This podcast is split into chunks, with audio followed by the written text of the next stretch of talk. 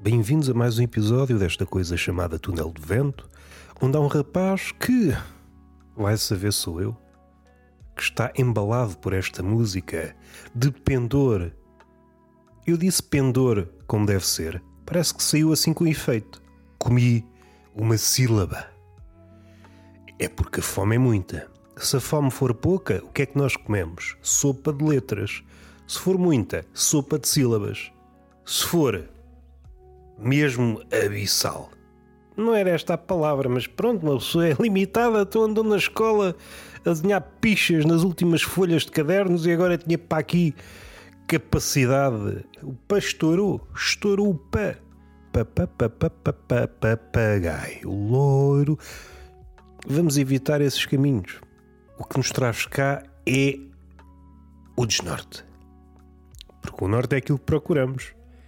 E entre uma coisa e outra vai uma dúvida. Não tenho grande coisa para vos dizer. Acho que já ficou bem patente neste um minuto que eu estou para aqui a palarrar sem nexo. Se eu pusesse uma gravata, seria um político. Se eu pusesse um nariz de palhaço, seria um artista. Como não tenho nada disso, estou privado de adereços. Estou aqui quase nu. Até posso estar nu porque é apenas som. Imaginem. Ah, eu não gosto de filmes de terror, dizem vocês.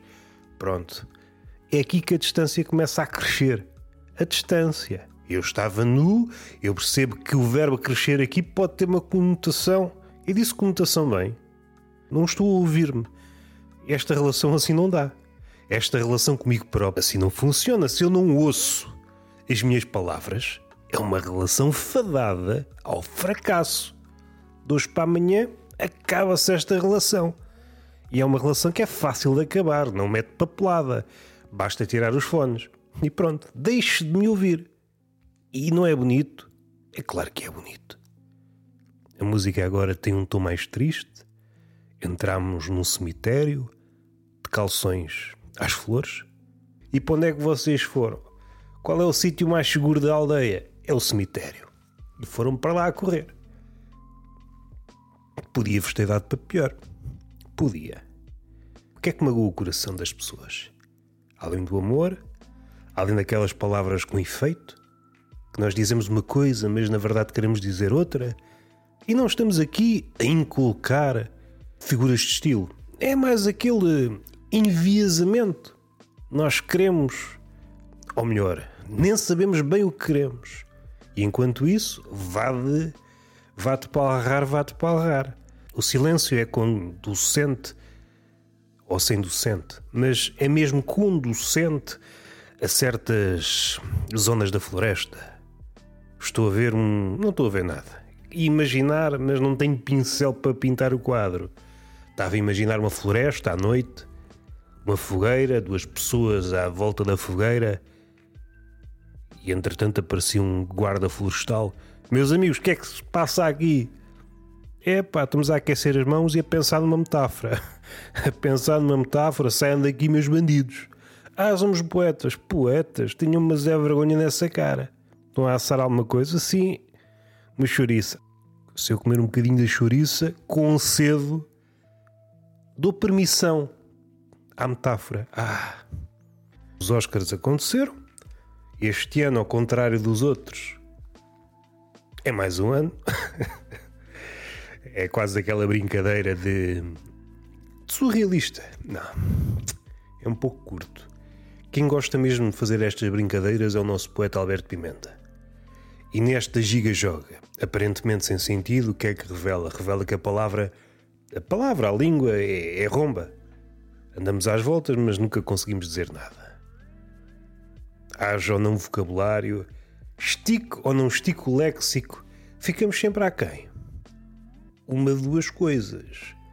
Ou fugimos da língua, ai meu Deus, que a palavra magoa, ou então rimos-nos deste infortúnio, que é aconteça o que acontecer, não conseguimos dizer nada. Cá estamos.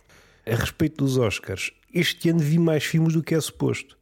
Eu não sou como aqueles malucos, paz à sua alma, que mal sabem os candidatos, põem-se a ver aquilo tudo. Eu não, eu não quero saber disso.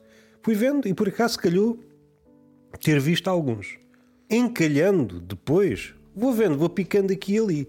Este ano, por acaso, calhou, se calhar metade. Se calhar metade daqueles que foram nomeados nas categorias principais, sim, acho que posso dizer.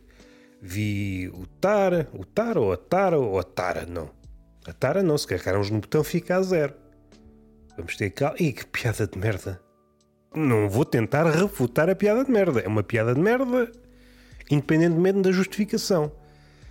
Eu estou aqui a descer um degrau, porque é uma piada de merda, e ainda fica mais de merda tendo em conta as referências que são utilizadas no filme. Estava aqui a pensar sobre o filme há, há coisa de dias sobre o parlapié usado no filme e muitas vezes um bocado hermético. Hermético, não é nada hermético. Uma pessoa com um bocado de paciência não é hermético. Também temos de ter calma. Seja com a palavra hermético, seja com a palavra poético, seja com a palavra filosófico, seja com a palavra profundo. Há aqui um conjunto de palavras que nós gostamos de jogar assim que a coisa se avizinha mais para o corpulento. Ai, vamos jogar já uma palavra mas não verificamos se realmente é merecedora desse epíteto. Não é que seja hermética, hermética, isso. Havemos de debruçar-nos sobre essa palavra um dia. Quando falarmos de alquimia e se rima, é porque tem um fundo de verdade. E é por isso que eu tenho quatro ou cinco velhos guardados na cave. Ainda não desisti daquela ideia de transformar ossos em ouro. E é por isso que eles estão amarrados. Eu sei que é desumano, mas esta é a minha ideia: transformar ossos em ouro. Eu não posso dar-me ao luxo de ter pai e velhos à solta no seu habitat, que é nas pastelarias. Vão sair da pastelaria, tombam no passeio, partem-se todos. Crio um lingote de ouro e fico só com uma folha de ouro, assim não me oriento. Sim, nem vale a pena ser alquimista. Disse estas coisas aos velhos e eles compreenderam, porque o velho tem destas coisas. Uma pessoa fala com eles e é suficiente. Eles querem é que a gente fale, estejam atados ou não. Mas vamos lá humanizar isto. e no filme em si faz sentido que haja assim um, um cuidado no vocabulário. Se uma das ideias do filme é aquela mulher que atingiu o topo na sua, na sua área, faz sentido. Não podia utilizar um paleito de taberneiro. Já agora, vi o Tar, vi a Baleia, o filme que foi mais premiado não tenho grande coisa a dizer sobre nenhum dos filmes. Estou a brincar que até já escrevi crónicas. Tar. Há ali coisas uh, engraçadas. Sobretudo ali no minuto 20 ou 30, aquele estudante ou aprendiz de maestro, há ali umas interações. Nesses minutos, entre o minuto 20 e 30, esquecendo daquele lado politicamente correto, uma chave para decifrar o, o filme. As deixas, assim traduzidas em cima do joelho, são mais ou menos estas, ditas pela hum, atriz principal. Não sei se era a hum, Quinta Sinfonia de Mahler ou se era assim algo mais geral. É uma ideia mais geral. Quando é algo muito ambíguo, não nos resta nada a não ser escolher um ponto de vista. E acho que foi uma espécie de hum, quebrar a quarta parede, só que de forma subreptícia. É realmente isso que o filme é. É algo ambíguo, não se revela muito, não diz, olha, estou aqui para isto ou para aquilo. Tenho aqui várias coisas e vocês escolhem o vosso ponto de vista e fazem a vossa história. O filme pode ser a ascensão e a queda de uma artista suprema, a obsessão de um artista e tudo o resto passa a secundário. O elitismo do artista, a forma como o artista de antigamente estava na arte e a forma como hoje lhe é exigido estar não sei se a formulação é correta, mas vou tentar reformular de forma mais maneirinha. Há um artista de antigamente, Bach ou Beethoven, ou seja o que for, e há um artista de hoje que está mais importado com outras coisas. Sem entrar em juízes de valor, mas há um fosso enorme. Entra aquela questão, nem acho que seja a questão principal no filme, ainda que seja uma das interpretações. Mais uma vez, casa com essa coisa de tudo ambíguo, escolher um ponto de vista. Se vocês escolherem um ponto de vista que é separar a obra da artista. Se realmente um artista é mesmo muito grande, será que não dá para separar? Do ponto de vista da personagem principal, claro que dá. O que interessa é a obra. Do ponto de vista do mundo, parece que não dá. Ou pelo menos estamos a caminhar para um certo sítio. Os altos e baixos, já canónicos, a personagem perde-se, depois reencontra-se numa casinha, vê uma casseta, ah, é isto que eu quero, e segue o seu caminho, agora mais despojada não é redescobre-se, é desembaraça-se de coisas secundárias. Depois há outras leituras. Não é que sejam os eixos principais do filme, os prémios ou os títulos ou o, o prestígio ou o nome insuflado. Tudo isso tem um peso. É uma espécie de pedestal que foi erigido em cima de areias movediças. É só uma questão de tempo até aquilo ser engolido. eu acho que o artista deve estar a par disso. E é por isso que deve estar sempre centrado na sua obra. Outra leitura do original e do não original. Há uma parte em que a atriz principal fala com aquele que terá sido o seu mestre. E ele dá um exemplo em que uma parte, já não me recordo qual era a sinfonia de, de Beethoven, pode ou não ser inspirada em Mozart. O que é que é original, o que é que não é, a passagem de testemunho. O artista novo e o artista velho. E esta questão foi explorada a diversos níveis, ou tem várias respostas. Uma delas é está demasiado velho, arruma para o lado, outra é estás obsoleto, arruma para o lado, mas depois vai saber, não, esta é demasiado grande. A criadora de uma obra ser afastada da sua obra, não, não vou falar mais, já me aborrece. Já me aborrece. Em jeito de sumário, temos a questão da obra e o artista, o artista novo e o artista velho, a questão do elitismo, os prémios, o peso dos prémios, a questão da estatura. A estatura de um artista é algo absoluto ou é relativo? Pode ser contestado? Contestado pode ser, mas se realmente for grande, pelo menos em tempos, sobrevivia à, contestação. Um Bach ou um Beethoven ou um Mozart não me agrada, mas o Mozart ou o Beethoven ou o Bach ou o Mahler eh, continuavam grande. Hoje em dia, como tudo se tornou demasiado político, tudo é maleável. Então as alturas, aparentemente, também o são. O mestre dá lugar ao aluno, será que dá?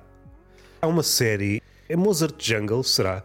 Começa mais ou menos com esta, esta cena de um mestre velho perder o lugar para um novo que está mais enérgico, tem outras referências. Nem sequer foi resolvida no filme.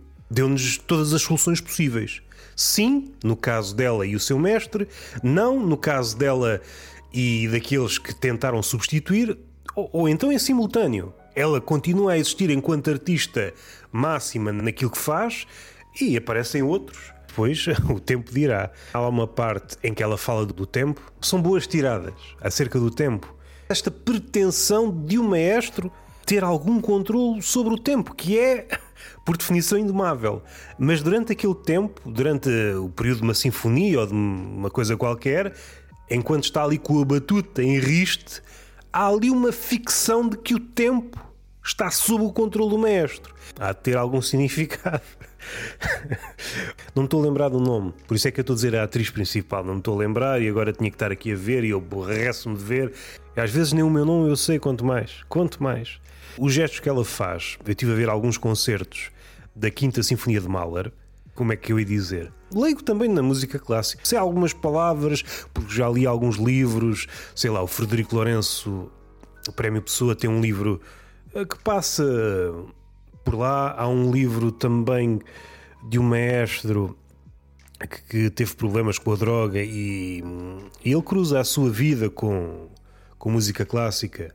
Há de ter ficado alguma coisa desses livros na minha cabeça, mas sei muito pouco. Sei muito pouco. Onde eu não sei mesmo nada é a relação entre maestro e a sua. É banda que se diz? Não sei, parece-me pouco. Aquele cardume de músicos, cada um com o seu instrumento, essa relação a mim sempre pareceu da esfera, da, não é da fantasia, mas há ali qualquer coisa que eu não compreendo. Como é que alguém que está à parte, com um pauzinho na mão, consegue coordenar aquela gente? Consigo compreender que há ali vários gestos. E voltando agora para o filme, para os vários concertos que eu vi da Quinta Sinfonia de Mahler, há ali muitos gestos que são iguais, ou seja, fazem sentido ser iguais, porque se o gesto realmente não é só um gesto, não é acessório, não é só uma performance, se o gesto realmente quer dizer alguma coisa e influencia aquele cardume de pessoas, cada uma com o seu instrumento, certamente tem de ser o mesmo gesto, ou aparentado, não é? Aquela agressividade na Quinta Sinfonia de Mahler há ali vários momentos em que é quase silêncio. Aquele momento no filme em que hum, em que o gajo vai para longe, passou a vir só um niquinho de nada. O gajo até está escondido, está lá atrás. Não estou a dizer que este filme ou a atriz é merecedora, até porque ela já tem dois Oscars. Também não sei dizer se o ator, aquele que fez a múmia, o Brandon, é Brandon, não sei se também é merecedor. Eu percebo, há aqui uma inclinação e se o Javier Maria estivesse vivo, certeza que ele ia escrever uma crónica acerca disso. O homem contemporâneo vê uma merda dessas fica logo maluco. Tem que ser é gajos coitadinhos. E de há uns anos para cá, parece que tem sido isto. Queremos é ver um gajo coitadinho, muito magrinho, muito gordo, todo descavacado, sem uma perna. Isto é que é ser ator. Algo mais contido. Se fosse maquilhagem, está tudo muito berrante. Eu acho que o grande derrotado da noite foi o Triângulo da Tristeza. A nível de guião, mas eu percebo, eu percebo que nós estamos muito pirotécnicos, gostamos de muitas coisas e um filme que toque nas coisas que nós queremos que toque, pronto, ficamos logo todos malucos. O que tem relações, tem, que tem merdas, tem universo para lá, não é? ficamos todos malucos. Mas aquela cena do barco, do jantar, aquela cena vai ficar hum, na história do cinema. E a nível de escrita, não vi todos, mas dos que vi, não vi nada que se aparenta a isto. Da baleia, o guião, por exemplo, notar, eu acho que faz sentido aquela linguagem. No caso de, hum, da baleia, eu acho que é só para hum, tornar o filme aparentemente mais denso do que na realidade é. Aqueles cruzamentos entre a Moby Dick e a Bíblia e algumas das interpretações de Moby Dick. Não sei. Não sei se vocês já repararam, tive aqui um tempão a dizer que não sei nada. Não era melhor estar calado? Claro que era. Então, beijinho na boca, palmada pedagógica numa das nádegas e até à próxima.